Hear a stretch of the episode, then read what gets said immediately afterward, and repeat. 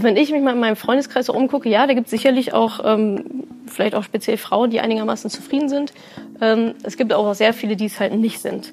Und das Traurige ist, finde ich immer, man hat sich so dran gewöhnt. Also wenn ich die reden höre, dann denke ich, oh, krass, lebst du noch? Oder also was, was ist los mit dir? Dieses endliches Wochenende, oh nein, morgen ist Montag, ich will nicht. Und dann denke ich mir immer, also was ist los mit dir? Warum änderst du nichts an deinem Leben?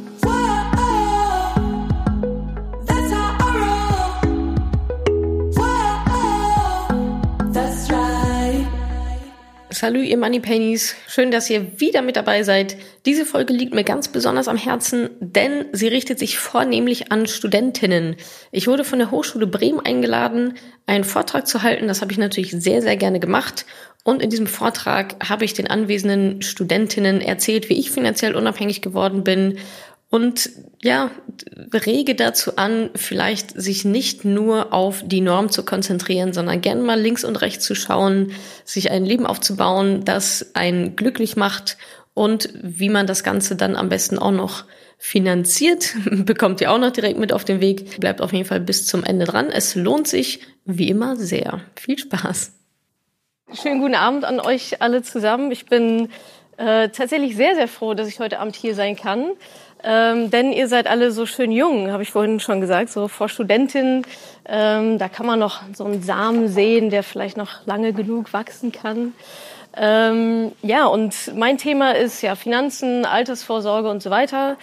Ähm, damit möchte ich euch aber gar nicht so sehr langweilen. Also ihr seid alle clevere Frauen, ihr wisst alle, ein Mann ist keine Altersvorsorge, ich muss selber für mich sorgen, seid in der Lage, Bücher zu lesen und so weiter.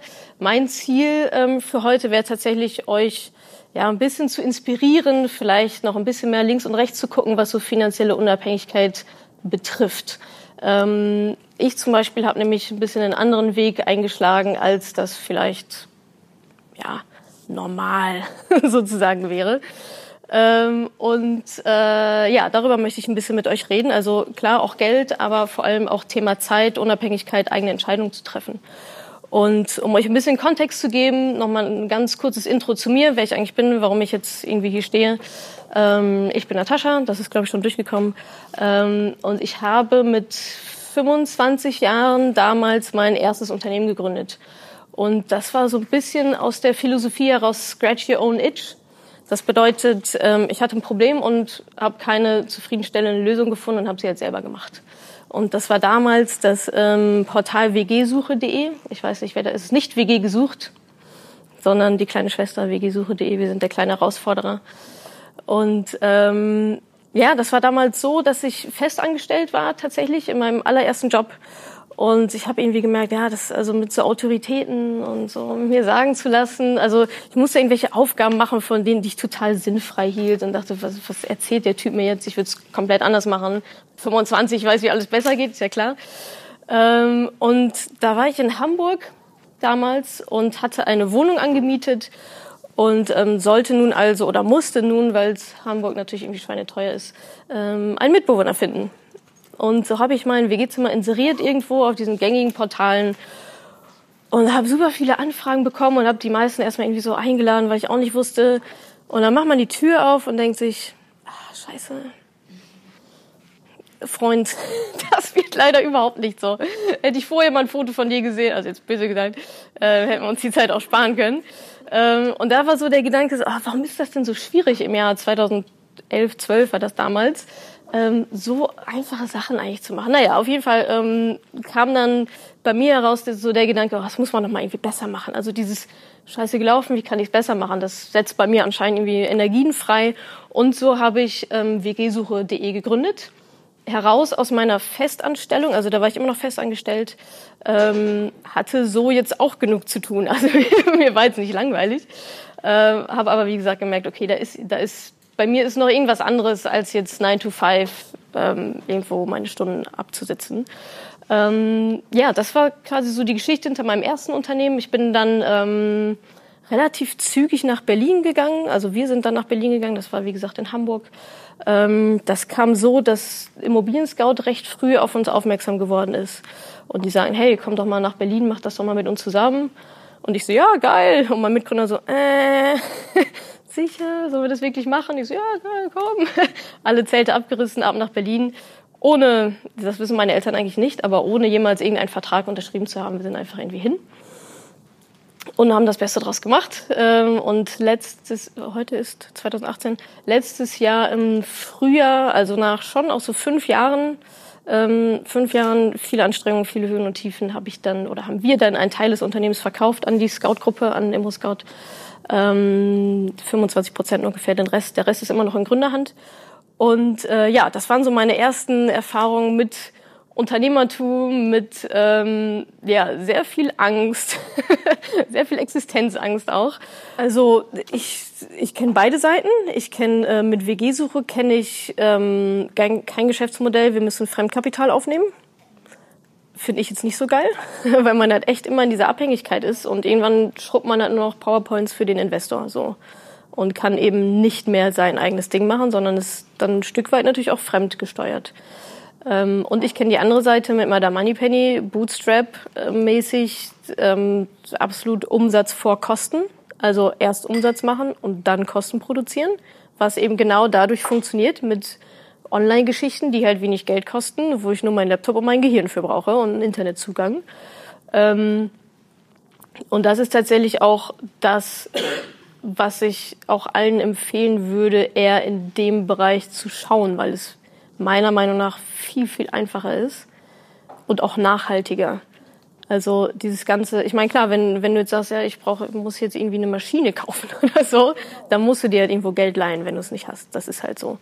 Ähm, vielleicht gibt's aber auch noch kreativere Möglichkeiten, sich das mit jemandem zu teilen oder so. Ne? Also da gibt's bestimmt noch ein paar, paar kreativere Ansätze.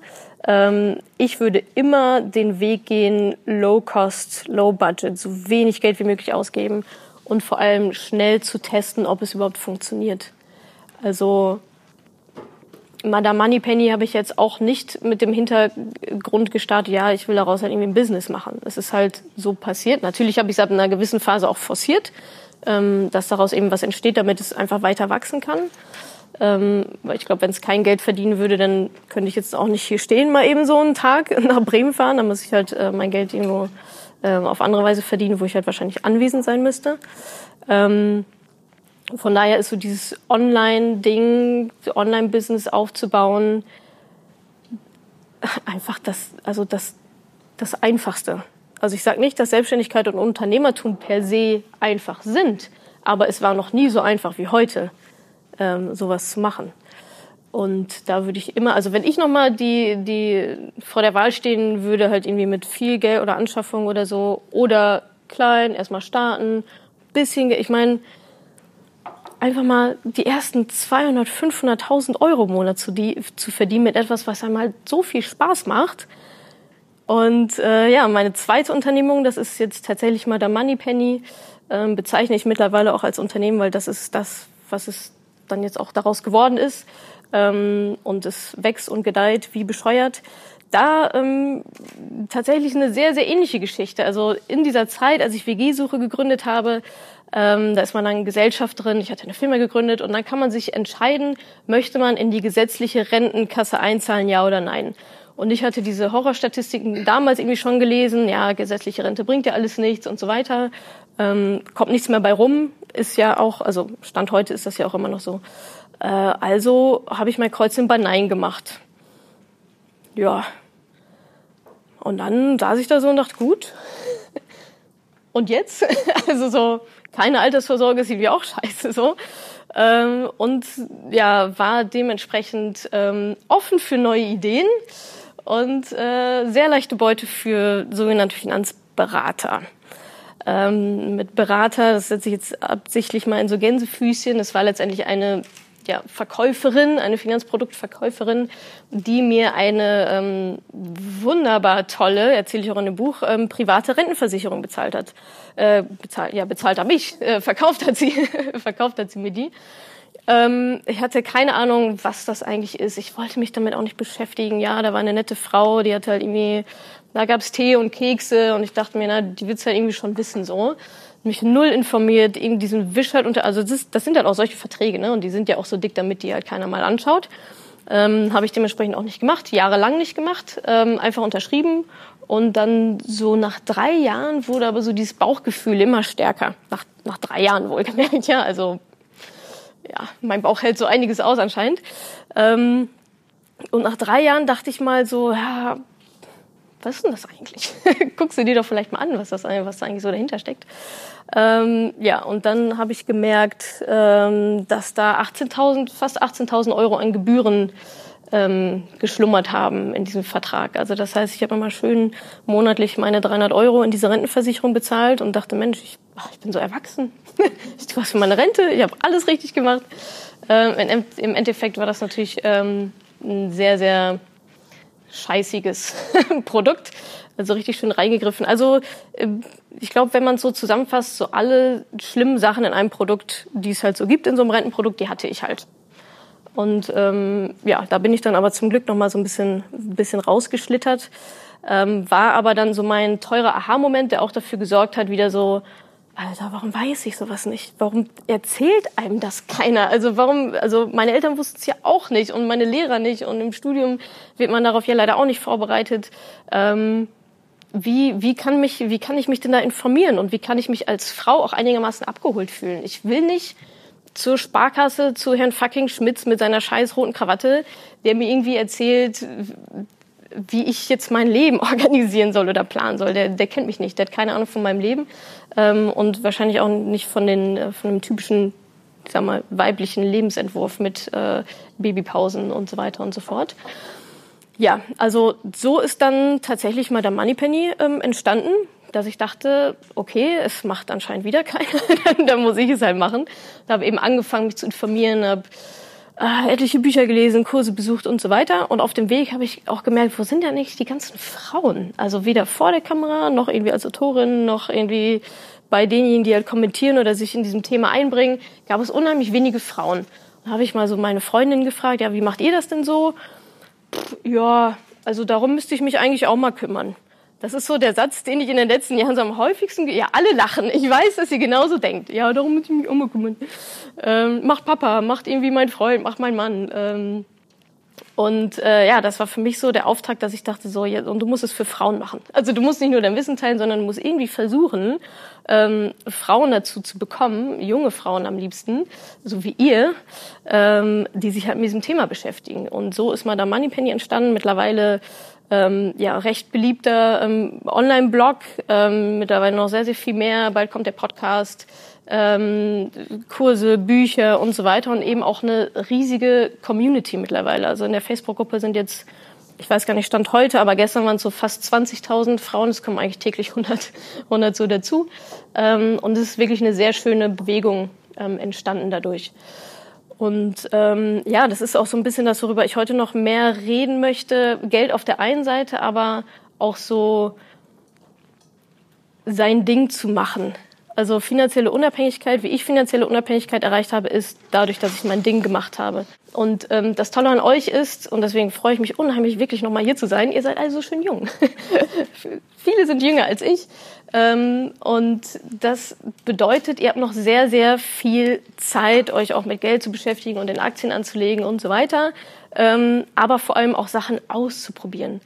Und also, wenn man sich jetzt mal überlegt, vielleicht ist der Durchschnitt hier so 25, 26, 27 oder so, dann habt ihr noch 100 Jahre zu leben. So, mindestens. Also es gibt Zukunftsforscher, ähm, also 100 werden wir alle. Darüber brauchen wir uns, glaube ich, nicht unterhalten. Äh, die Frage ist, wie viel über 100 geht es noch hinaus und sterben wir, so, sterben wir überhaupt? Ähm, es, ja, tatsächlich, es gibt Zukunftsforscher, die mittlerweile behaupten, wer die nächsten 15 oder 20 Jahre überlebt, der wird, äh, bekommt vielleicht noch die Unsterblichkeit mit. Ähm, und lassen wir es einfach mal nur 100 Jahre sein, ist ja trotzdem die Frage, was mache ich in diesen 100 Jahren?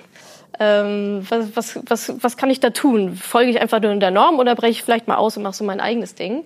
Ähm, und ich meine, letztendlich, wenn wir im Berufskontext sprechen, gibt es zwei Dinge. Entweder ich lasse mich irgendwo anstellen oder ich werde selbstständig oder Unternehmerin. Ähm, und für einige von euch ist vielleicht Angestellten-Dasein genau das, genau das Ding. Für sehr viele aber vielleicht auch nicht.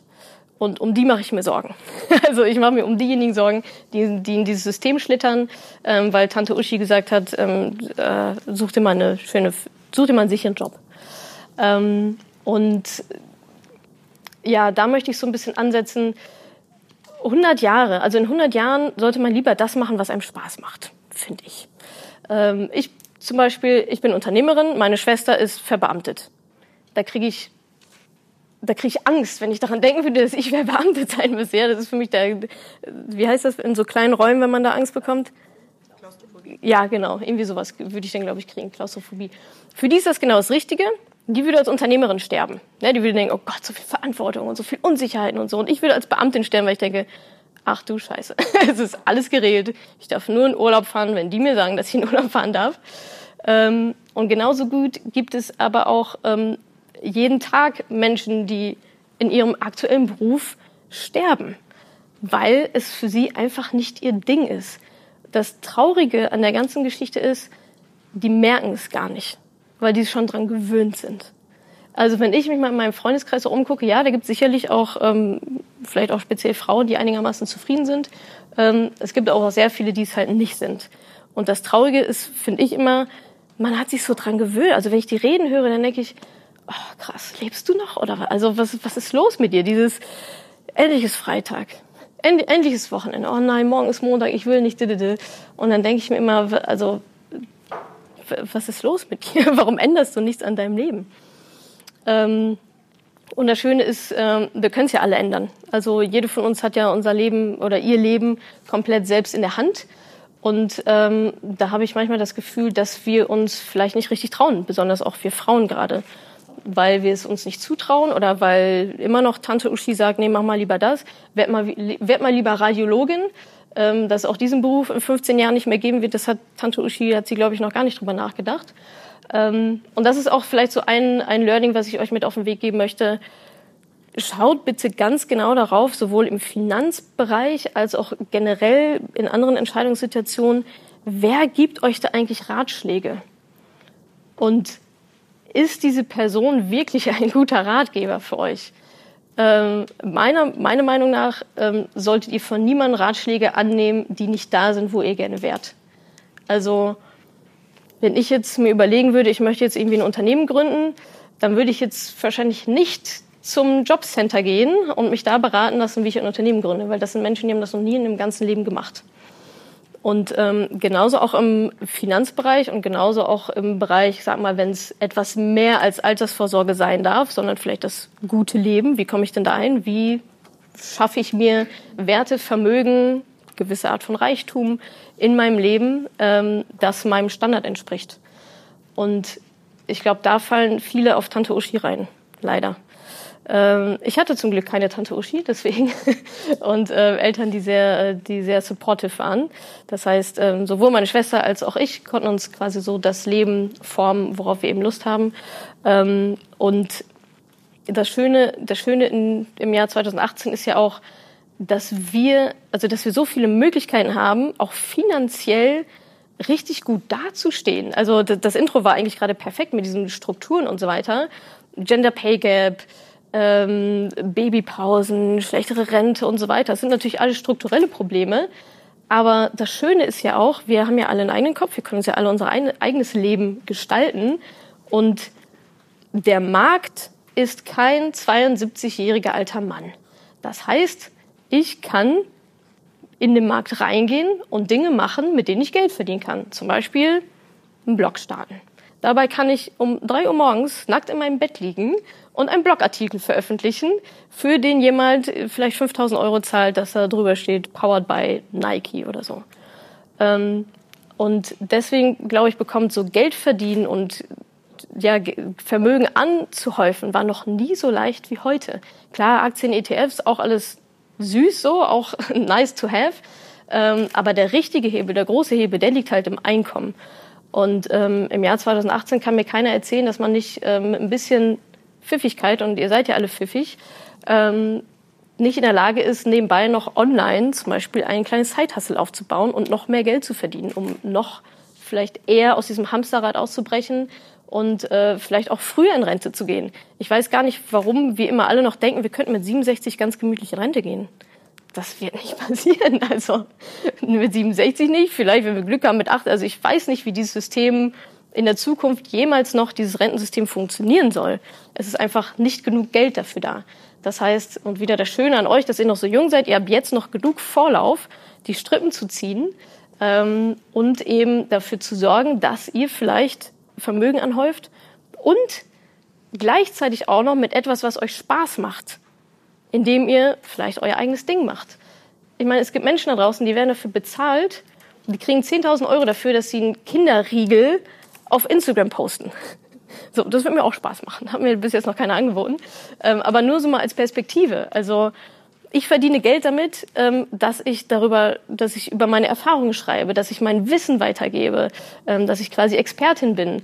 Und das ist jetzt auch nichts, was man jetzt jahrelang studieren müsste oder so. Ja, dazu braucht man gewisse Energie, dafür braucht man gewisse Motivation und hat natürlich auch Bock, zwischendurch auch mal ein bisschen Scheiße zu fressen.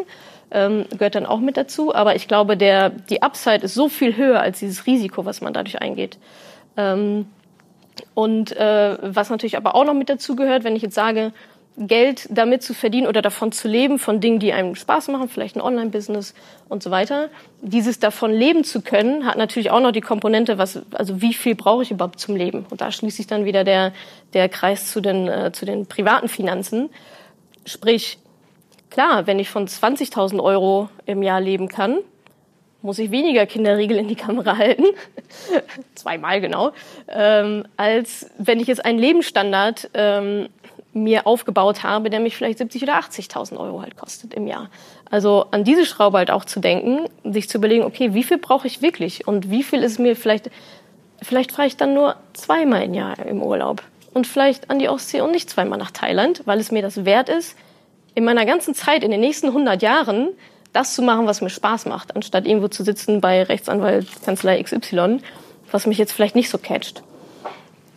Und ähm, ja, wie, wie komme ich denn jetzt dahin, dass ich meine persönlichen Finanzen, meine privaten Finanzen so oder tatsächlich auch mein Mindset, ist tatsächlich viel Denkweise, so hinbekomme, dass das vielleicht alles möglich ist in diesem ganzen Konstrukt. Punkt eins, kauft einfach keine Scheiße. Also schaut euch mal eure Eltern an. Was haben die alles für Scheiße? Also von bis, ja? Also muss das so eine dicke Karre sein? So muss das zweimal Thailand im Jahr sein? Vielleicht ja, weil man sich irgendwie unsicher fühlt und denkt, na, dadurch, dass ich jetzt eine dicke Karre habe als Klaus, ähm, habe ich es dann jetzt irgendwie doch geschafft. Also da schwingen natürlich auch ganz viele ja, persönliche, vielleicht Selbstbewusstsein und so weiter mit. Ähm, aber wenn man es mal runterbricht, ist es bei den meisten so, die kaufen irgendwie Kram, den sie überhaupt nicht brauchen, um Leuten zu imponieren, die sie noch nicht mal mögen. Und dann noch mit Geld, das sie eigentlich auch gar nicht haben. Und schwupps, ähm, klappt dann halt, ist dann halt die Falle zugeschnappt und dann habe ich halt den dicken BMW und scheiße, der ist teuer. So. der ist die ganze Zeit teuer, nicht nur bei der Anschaffung, sondern immer und immer wieder. Ich muss den aber haben, weil ich muss ja eine dickere Karre haben als Klaus. Ähm, und da rauszubrechen, da euch nicht zu sehr von Eltern, Tante Uschi und wem auch immer ähm, inspirieren zu lassen auf der, in, der falschen, in der falschen Umkehrweise, ähm, ist da, glaube ich, ganz wichtig. Also kauft einfach keinen Scheiß. Ähm, bezahlt euch zuerst. Das bedeutet, wenn ich es jetzt mal umdrehe und mal überlege, okay, am ersten des Monats kommt irgendwie mein Gehalt aufs Konto, was geht davon alles so weg? Davon geht Miete weg, irgendwelche Versicherungen und so weiter. Und die meisten über, schauen dann am 30., 31., ach Mensch, jetzt ist ja gar kein Geld mehr übrig. Ich wollte ja eigentlich sparen, aber es ist ja gar kein Geld übrig. Es wird nie Geld übrig sein, wenn man das so rummacht. Wenn man es aber andersrum dreht und sagt, ich bezahle mich am ersten des Monats zuerst. Ich muss mir überlegen, ich, mir ist es wert, 500 Euro von meinem Einkommen, kann auch 20 sein, völlig egal, das ist mir wert wegzunehmen, irgendwo rein zu investieren in mein Business, in irgendwie Aktien, in keine Ahnung, in mich selber. Ähm, dann wird daraus ein Schuh, weil dann habe ich nämlich die 500 Euro schon mal weggelegt. Für mich zuallererst, also man darf durchaus egoistisch sein, ja. Wir, wir dürfen, müssen, sollen egoistisch sein. Und dann wird alles andere bezahlt. Erstmal ich selber und dann alles andere. Ihr lauft ja auch nicht am 15. oder was zu eurem Vermieter und sagt, ja, sorry, es waren nur noch 200 Euro übrig mehr war jetzt irgendwie, ja, ich wollte mal gucken, was übrig bleibt. Ah, hier, ist 250 Euro. Das funktioniert ja auch nicht. Mit uns selber machen wir das aber die ganze Zeit. Obwohl wir selber uns eigentlich so wichtig sein sollten, dass wir das ganze System mal umdrehen und uns ähm, selbst zuerst bezahlen. Also ähm, Pay Yourself First, ähm, super wichtig, auch eine Mindset-Geschichte einfach. Und ähm, der dritte Punkt, immer wenn ich gefragt werde, wie, wie wird man finanziell unabhängig, wie wird man reich, Ähm, ist eigentlich relativ simpel. Gebt weniger aus, als ihr verdient und investiert den Rest. Mehr ist es nicht. Einfach nur weniger ausgeben, als man verdient. Da scheitern viele schon dran. Das ist eigentlich ein Rechenspiel. Weniger ausgeben, als man verdient und den Rest investieren, damit es mehr wird. Wie soll ich den Rest investieren? Könnte ich zum Beispiel machen, also ich könnte, solltet ihr eigentlich alle machen, erstmal in euch selber. Das wichtigste Investment ist immer ihr selber, gerade in eurem Alter, aber auch altersunabhängig. Aber bei den Jüngeren zieht's noch mal richtig mehr rein. Das heißt in eure Bildung, in euer Netzwerk, in euer Know-how, in Wissen, in ähm, einen gesunden Körper, in einen offenen Geist. Also da, das kostet auch Geld und das ist gut so. Das ist eine Investition in euch selbst und die wird sich enorm rentieren. Ich verspreche es euch. Ähm, also erstmal die Investition in sich selber und dann ähm, der zweite Baustein ist tatsächlich dann entweder in euer eigenes Unternehmen, also das ist bei mir so, also mein meistes Geld wandert in meine eigenen Unternehmen.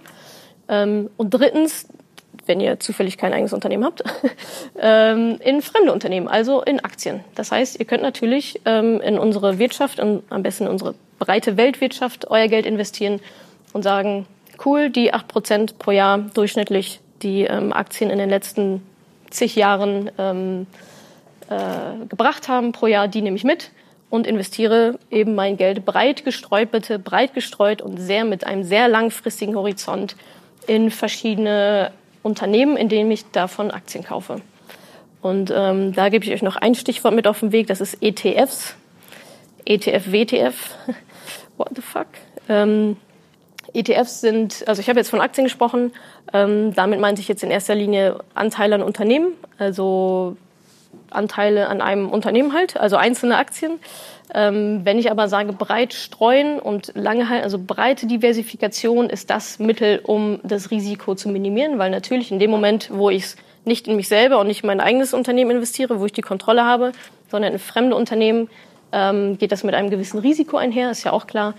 Und ähm, um da breit genug zu streuen, reicht es eben nicht, Aktien von drei, vier, fünf Unternehmen zu kaufen, sondern das sollen dann bitte 2000 Unternehmen sein, 2000 verschiedene Aktien. Und weil das echt ein bisschen mühsam ist, haben sich schlaue Menschen ausgedacht, Mensch, wir machen einen Aktienfonds. Das heißt, ein Aktienfonds ist ein Korb, wo verschiedene Aktien schon drin sind und ihr kauft euch einen Anteil an diesem Korb ähm, und profitiert damit ähm, von der Entwicklung dieser Unternehmen, diesen, die in diesem Korb drin liegen. Ähm, das ist dann ein Fonds. Und die Fonds, die am kostengünstigsten sind, ähm, die für uns Privatanlegerinnen am geeignetsten sind, sind sogenannte ETFs. Damit will ich euch jetzt gar nicht so hart langweilen. Das könnt ihr auch alles irgendwie nachlesen und googeln und so weiter. Dafür braucht ihr mich nicht, dass ich hier vorne stehe. Ähm, aber genau, ich glaube, die Message, die ich euch einfach mit auf den Weg geben möchte, ähm, schaut gerne auch mal außerhalb der Norm. Ich weiß, ihr studiert jetzt alle und das ist vielleicht ein Weg vorgefertigt äh, von wem auch immer.